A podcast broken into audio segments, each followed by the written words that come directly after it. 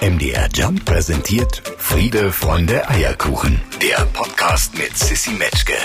Ich war schon in seiner Sendung bei MDR 4 zu Gast. Er hat mich schon bestimmt mindestens dreimal am Friends of Set besucht und heute ist er endlich Teil dieser Show. Er ist ein unfassbar netter Mensch, das kann ich sagen. Ich glaube, das ist so einer, den man morgens um vier anrufen kann, wenn es einem schlecht geht und der dann angefahren kommt und direkt frische Brötchen zum Frühstücken mitbringt. Kann ich mir vorstellen. Wir checken das mal gemeinsam ab. Moderator Peter Imhoff ist da. Hello. Hallo, guten Tag. Jetzt bin ich direkt gerührt. Ich bin nämlich auch ein sehr sensibler Mensch. Ich habe direkt, direkt einen Kloß im Hals. Ach komm schon. Würdest du losfahren, wenn man dich um vier anruft? Ja, selbstverständlich. Also ich sag mal so, ich habe ähm, ich, eine ziemlich hohe Erwartung an meine Freunde und die auch an mich. und ich glaube, das ist das ist das, was was Freundschaft ausmacht oder dass man sagt, okay, dass man anderen Leuten ähm, hilft, wenn man selbst schon so viel Hilfe bekommen hat in schwierigen Situationen. Ich glaube, das ist normal. Also das würde ich auf jeden Fall tun, auch wenn ich dann vielleicht irgendwie ein bisschen zerknirscht aussehen würde dabei. Ich glaube, das könnte man verkraften. Sag mal, habe ich eigentlich jetzt ein bisschen tief gestapelt? Ich habe ja gesagt, du bist Moderator, aber du hast ja noch viel mehr gemacht als das. Ich habe gesehen, du hast auch schon ein Buch rausgebracht, natürlich an tausenden Fernsehformaten teilgenommen. Wenn dich jemand fragt, was du arbeitest, sagst du dann schon, ich bin Fernsehmoderator oder was sagst du dann? Ja, ich sag schon, ich bin Moderator eigentlich. Ne? Also das ist das, was ich ja am häufigsten mache und was mir auch wahnsinnig viel Spaß macht. Natürlich, glaube ich, hat dieser Job automatisch so zur Folge, dass man nebenbei immer mal hier und da Ausflüge macht, mal hier ein bisschen reinschnuppert und dann plötzlich äh, Turmspringer wird oder Wokfahrer.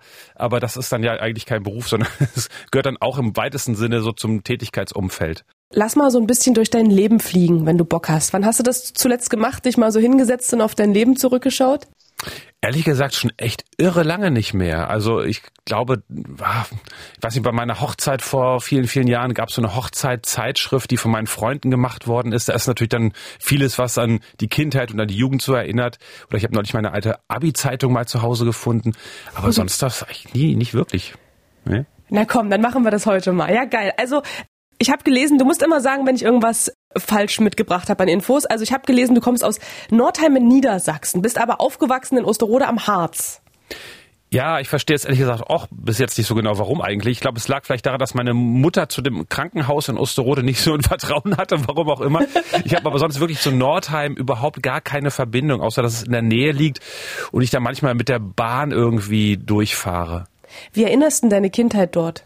Es war super. Ich hatte echt eine, eine, eine mega Kindheit, muss ich wirklich sagen. Osterrot ist ja so ein wirklich eigentlich sehr schönes, beschauliches Kleinstädtchen. Ich habe ganz früh angefangen so mit Kleinkunst, also im Alter von zwölf. Da kam ich in der Schule dazu über so eine Theater AG.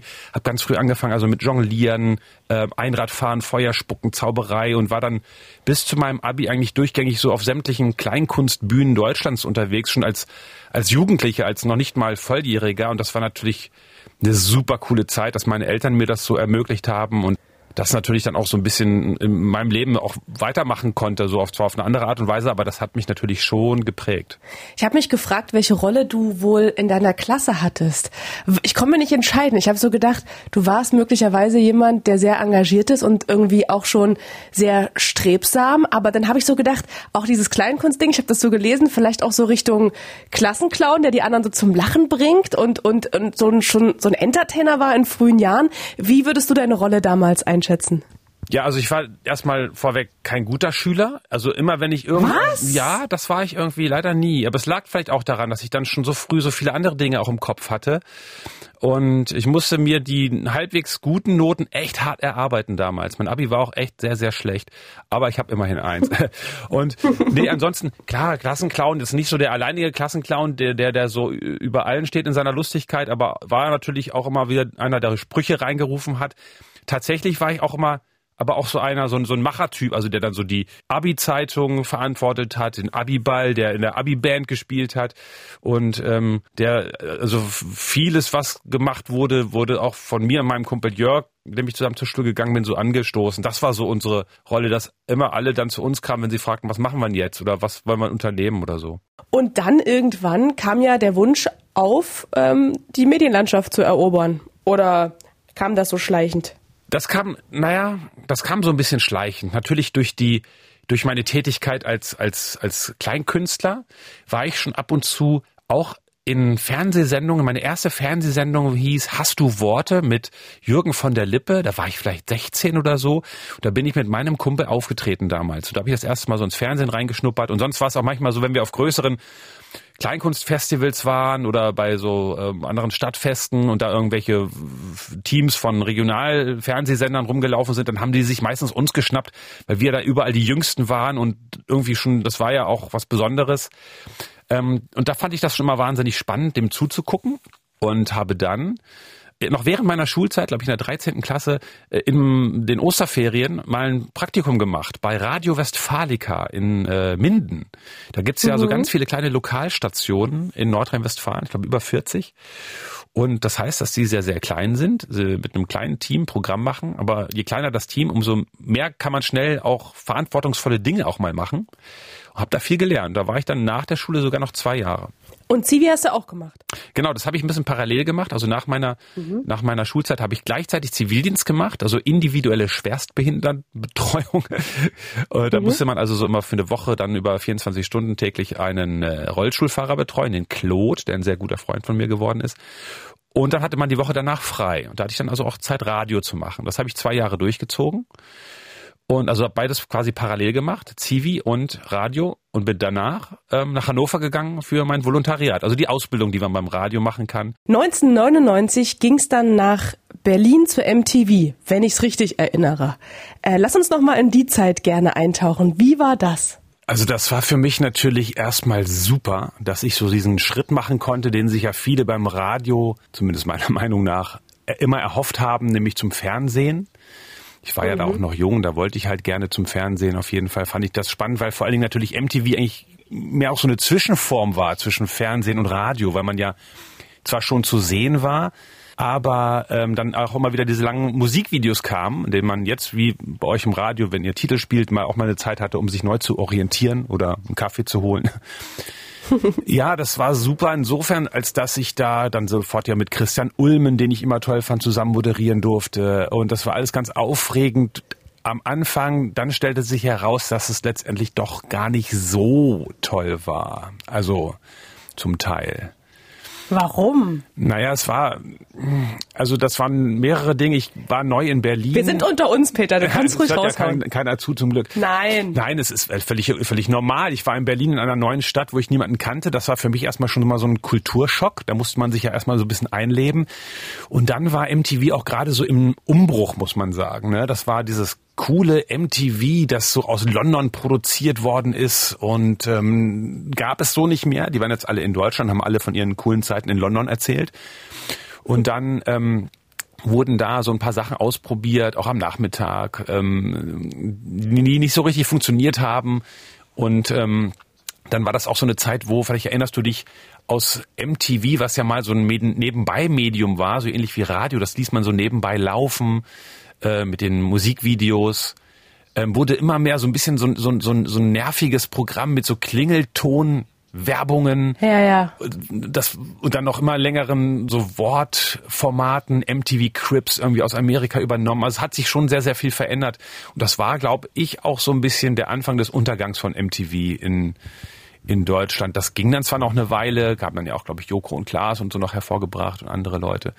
Aber da da verlor es schon echt auch an Coolness, fand ich.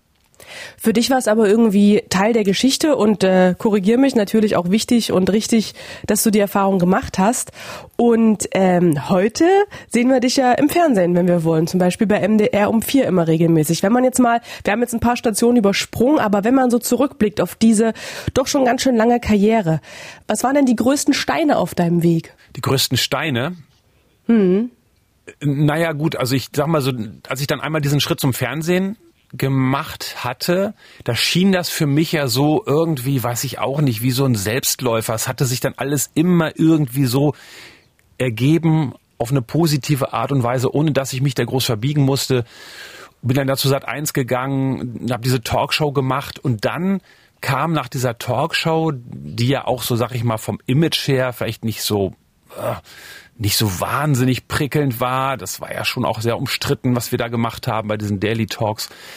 Da merkte ich dann danach, oh, jetzt ist es gar nicht so einfach, was Neues zu finden, weil ähm, überall, wo man hinkommt, war man für sie so dieser Talkshow-Moderator.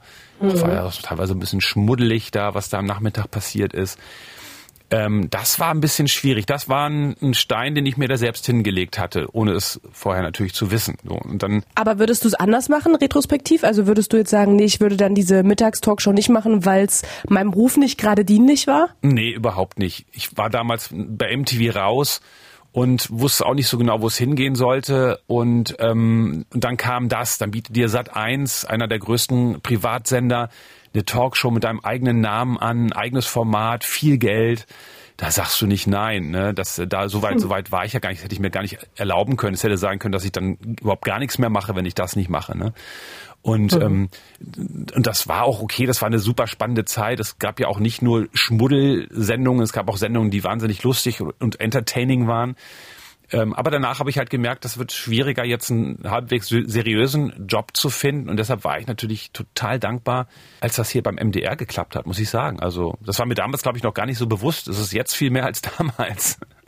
Peter, jetzt reden wir schon eine ganze Weile und alles scheint irgendwie relativ normal und ausgelassen und äh, man könnte leicht meinen, die Welt da draußen sei irgendwie in Ordnung, aber dem ist ja nicht so. Es ist noch immer Krieg, es gibt noch immer Kriege, einer immer noch sehr nah an uns dran. Wie gehst denn du damit um, auf der einen Seite normal zu funktionieren, deinen Alltag zu bewältigen, zu arbeiten, auch zu lachen, dich mit Freunden zu treffen und auf der anderen Seite immer dieses Weltgeschehen und diesen ganzen Weltschmerz zu sehen und auch vielleicht ein Stück weit zu spüren? Also ich habe habe, das fing schon bei Corona an, äh, meine Mediennutzung echt ein bisschen verändert. Ich neigte dann immer so dazu, auch abends, nachts noch im Bett zu liegen vorm Einschlafen und so durch, keine Ahnung, Spiegel online und keine Ahnung was durchzusurfen. Boah, das wurde dann immer gruseliger und dachte ich mir auch, das kann jetzt auch nicht Sinn und Zweck der Sache sein. Das, das hilft jetzt auch keinem Menschen auf dieser Welt, wenn ich jetzt schlecht schlafe und am nächsten Morgen irgendwie mies gelaunt als Vater vor meinen beiden Kindern stehe.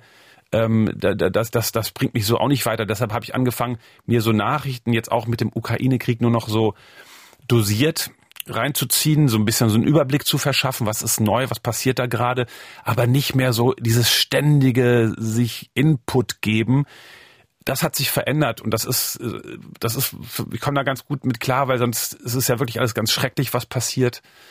Und man muss aufpassen, dass man sein Leben noch weiter trotzdem irgendwie weiterleben kann und für andere Leute eine Stütze sein kann, die einen brauchen. Ne? Du bist Vater zweier kleiner Töchter, die sind neun. Äh, welche Trends machst du da so mit mit denen? Sind die schon auf TikTok unterwegs? Ja, neuerdings, seit einer Woche. die haben so ein, so ein Kinder-Tablet und haben gesagt, kann ich mir da bitte TikTok draufladen? Da habe ich sie gefragt, ja, was willst du denn da gucken? Dann sagten die Victoria und Sarina. Und ich so, was denn das?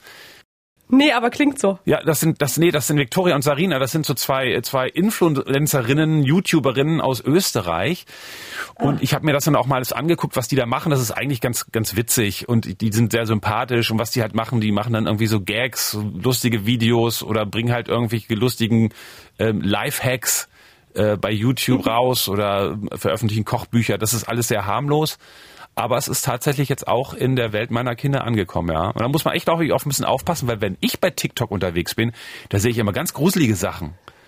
Und ja, ich auch. muss das jetzt irgendwie versuchen, so hinzukriegen, dass, dass meine Kinder nicht sehen. Aber das ist ja auch so ein bisschen stellvertretend äh, für unseren Beruf und die Welt, in der wir uns bewegen. Äh, welche Sachen machst du denn mit und wo sagst du, nee Leute, also kommt, da bin ich jetzt auch mal raus? Oder hast du immer den Anspruch, beim neuesten heißen Scheiß dabei zu sein? Naja, ich habe zumindest den Anspruch, ähm, darüber reden zu können und zu wissen, was das ungefähr ist.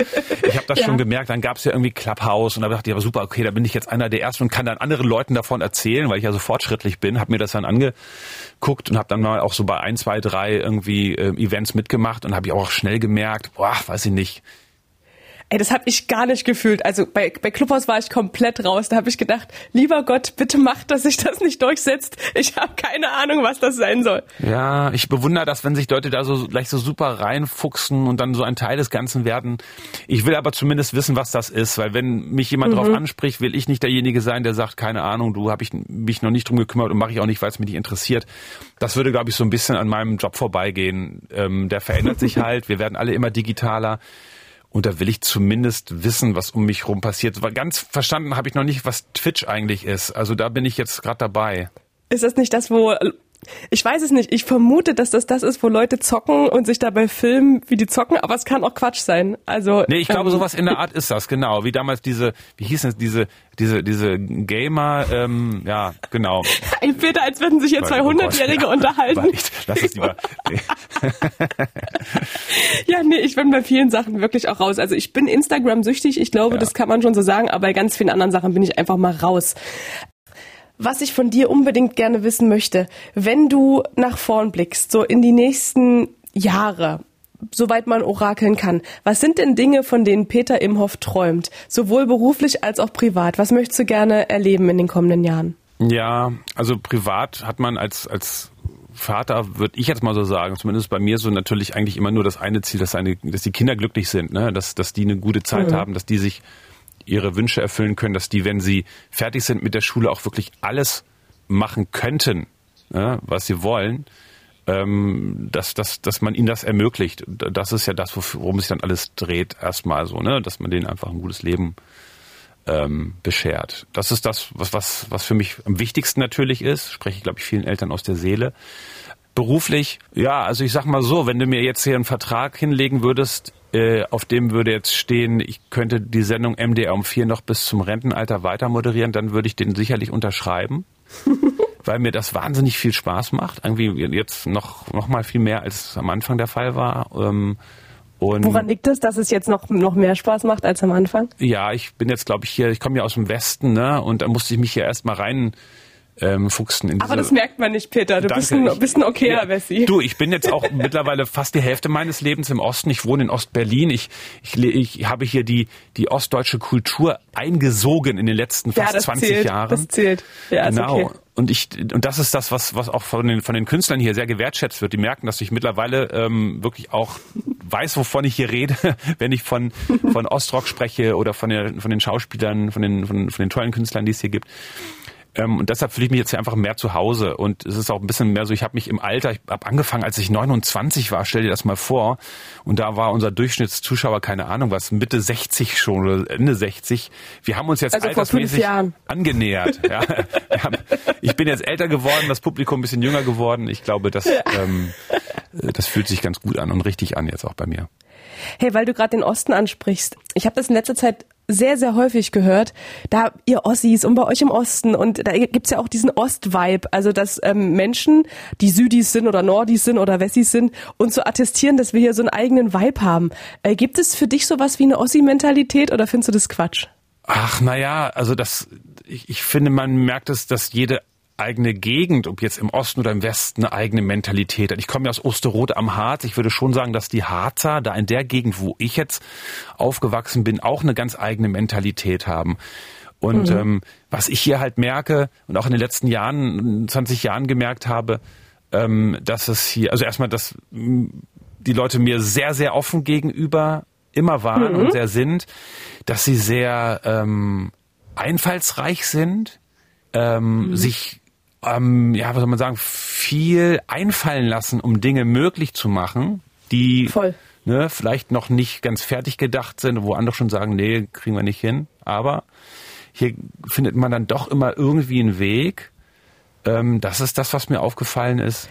Aber das kann man, na, kann man das immer schlecht verallgemeinern. Aber das ist lustig, weil das ist genau das, was die Leute mit diesem Ostvibe immer beschreiben. Dieses Kreative, was ganz oft, also meine Mutter hat das letztens wieder gesagt, der Herr Rührt, wir hatten ja nichts, ne?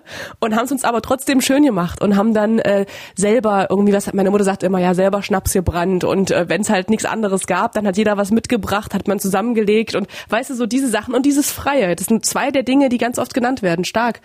Ähm, cool. Auf jeden Fall, du es auch so ein bisschen, du hast es schon adaptiert, Peter, deswegen merkst du es gar nicht mehr. ähm, was ist denn dein Kaffeegeheimnis? Ah, ich habe jetzt äh, so eine super tolle dänische äh, Filterkaffeemaschine.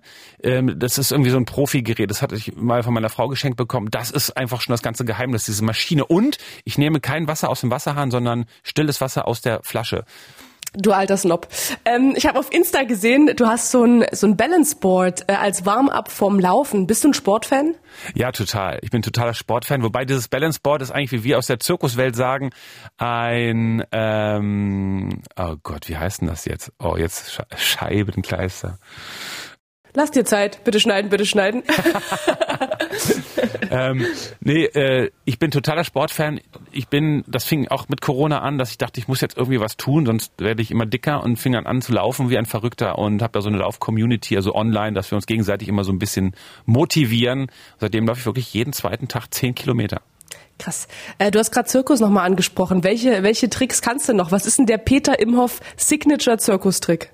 Oh, das ist ein, ähm, da gibt's einen Trick mit einem Teller, so ein ganz normaler Essteller.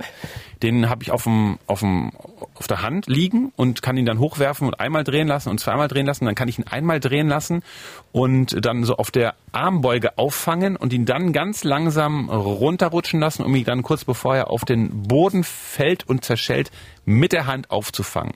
Das ist ein super Effekt, wenn er funktioniert eigentlich auch wenn er nicht funktioniert. Ist eigentlich immer super. Also als eine Win-Win-Situation. nee, der ist cool. Du weißt schon, wenn wir uns nächstes Mal sehen, dann will ich das in echt sehen. Ja, ne? zeige ich dir auf jeden Fall. Okay. Ähm, die beste Begegnung in mehreren Jahrzehnten Medienzirkus. Was war so ein Interview vielleicht oder ein Gast, äh, wo du sagst, hat mich auf jeden Fall äh, nachdrücklich noch beeinflusst? Udo Jürgens, ganz klar. Also das war schon immer eines meiner großen Idole. Ähm, ich hätte den immer gerne zum Beispiel so als Nachbar neben mir wohnen gehabt, so, weil ich glaube, der hat immer Party gemacht und dann hat er immer auch mal mit seinem, mit seinem äh, Bademantel da noch gesessen in seiner Wohnung und am Flügel gespielt. Und der war bei mir in der Sendung und das war so im Vorfeld so schwierig, weil alle sagten, nee, frag ihn das nicht, frag ihn das nicht und er bleibt auch kürzer und will keine Telefonanruferfragen beantworten und will auch nur das eine Lied am Klavier spielen und keine Klassiker von ihm. Und da hatte ich schon eigentlich keinen Bock mehr. Und dann war der da und war so nett und hat das alles gemacht und sagte, ich bleib noch länger und lass mich doch noch was spielen. Soll ich noch mal kurz griechischer Wein spielen? Und machte das alles und war der coolste Typ, den ich je getroffen habe. Ach, wie schön. Welches war die äh, peinlichste Begegnung in den letzten Jahrzehnten Medienzirkus? Wow. Ach, ich hatte ein, och, peinlich. Na komm schon, na komm schon. Ja, es gibt unangenehme Begegnungen ne, mit Gästen, wo du merkst, die wollen eigentlich gar nicht hier sein oder sind einfach irgendwie schräg drauf oder haben keinen Bock oder sind einfach nur Kotzbrocken. Gibt's leider auch, muss man mal so sagen. Mhm. Das, das finde ich, das finde ich immer ätzend. Das finde ich auch peinlich für diese Leute, wo ich mich dann immer frage, wenn ihr keinen Bock habt, dann macht's doch einfach nicht. Lasst es sein. Wir leben in einer freien Welt. Wenn ihr keinen Bock habt, ins Fernsehen zu gehen und Interviews über euren neuesten Film oder Buch oder sonst was zu geben, dann lasst es einfach. Sehe ich ganz genauso. Und da gab's ein paar, ne? Und ähm, aber nicht viele. Aber das merkt man sich aber dann schon. Das ist natürlich jetzt auch schwierig, weil man will natürlich keine Namen nennen und so. Vielleicht gibt's ja irgendein peinliches Erlebnis ohne andere Menschen, an dem nur du beteiligt warst. Hast du mal sowas gehabt wie einen krassen Texthänger oder bist direkt äh, mit der Nase zuerst auf die Bühne gestolpert oder äh, erinnerst du noch sowas?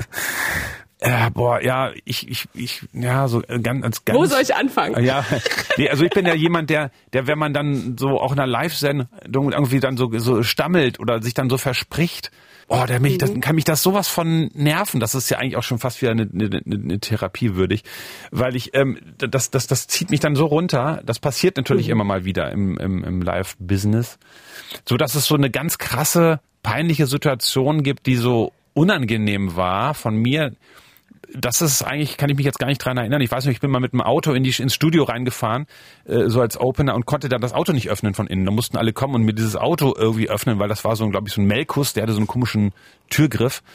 Das war lustig. Äh, ansonsten aber mhm. eigentlich alle Dinge, die, die passieren und eigentlich nicht passieren sollten, sind ja immer eher lustig auch. Ne? Voll, ähm, zum Beispiel auch die eine, wo du gegen eine Kollegin angetreten bist im Teppichcurling und relativ sicher warst, dass du ähm, das Ding nach Hause holen wirst. Ja, ich weiß. Ja. Haushoch, weißt du, was ich meine? Ich weiß du hast genau, haushoch verloren, glaube ich. Ich weiß genau, ah, okay. was du meinst. Ja, du warst das. Du hast mich platt gemacht. Peter, was ist das beste Buch der Welt? Das beste Buch der Welt. Oh, das, ich lese gerade Emil und die Detektive nochmal mit meiner Tochter zusammen. Das finde ich einfach wahnsinnig schön. Ähm, ich, ich bin auch tatsächlich auch so ein bisschen in den Kinderbüchern hängen geblieben. Das ist okay. Aber es macht manchmal Spaß, sich so alte Kinderbücher nochmal durchzulesen, weil das ja immer auch dann wieder so eine Reise in die Kindheit ist, ne? Und man sich dann schon auch denkt, oh Gott, wie haben die damals eigentlich gesprochen, die Leute? Das war damals irgendwie komisch. Peter, was ist Glück für dich? Ja, Glück ist, ist für mich, wenn ich mit meinen, mit meinen Freunden zusammen bin, mit meiner Familie zusammen bin, wenn ich einfach mal so Momente habe, in denen man nicht an irgendwas Schlechtes denkt, ähm, sondern einfach so die Seele baumeln lässt und einfach nur so merkt, das ist jetzt gerade, das, das fühlt sich jetzt richtig an, mit diesen Leuten zusammenzusitzen und einfach nur Quatsch zu labern und ein Bierchen zu trinken. Das ist so ein, das ist jetzt gar nicht spektakulär, aber das ist Glück für mich, ehrlich. Also das ist eigentlich einfach. Hatten wir vielleicht alle in den letzten Jahren viel zu selten, weiß ich nicht. Mhm. Ähm, mhm. Und ich glaube, sich solche Möglichkeiten noch zu erhalten, dass man das macht, egal was um einen rum passiert, ich glaube, das ist wichtig. Das fühle ich zu 1000 Prozent. Ähm, jeder Mensch, der hier zu Gast ist, hat eine Aufgabe. Er muss ein Rezept mitbringen. Friede, Freunde, Eierkuchen. Der Eierkuchenteil steht ja für dieses Rezept. Ich sag mal so, da ist noch nicht wahnsinnig viel äh, passiert, was wir jetzt nicht nachkochen könnten oder was überraschend war. Äh, was ist denn das Peter Imhoff Signature Rezept? Was kannst du gut kochen? Was kannst du uns empfehlen und in wenigen Arbeitsschritten erklären? Ich liebe Topfenpalatschinken. Das ist, meine Mutter ist Österreicherin und da isst man ja gerne auch so süße Mehlspeisen. Und Topfen ist im Prinzip nichts anderes als so ein süßer Quark, gerne auch zum Beispiel mal mit, mit, mit Rosinen drin. Ähm, und ähm, Palatschinken ist im Prinzip sowas wie ein ähm, äh, Eierkuchen, Pfannkuchen. Da sind wir auch wieder beim mhm. Eierkuchen ja auch schon wieder. Mhm. Ähm, und äh, im Prinzip macht man ganz viele Eierkuchen und dann macht man diese Topfenfüllung und dann rollt man die ein, halbiert die und legt die so ein bisschen ineinander geschichtet in so eine Auflaufform, gießt dann so eine so eine Soße aus Ei ähm, und glaube Zucker und keine Ahnung was drüber. Das tut man dann alles im Backofen. Das ist stockt dann und kann man dann so rausportionieren. Es ist super lecker, sehr süß. Kommen da Rosinen rein? Ja, da kannst du auch Rosinen reinmachen, genau. Ich hatte es befürchtet. Friede, Freunde, Eierkuchen. Eine Produktion von MDR Jump.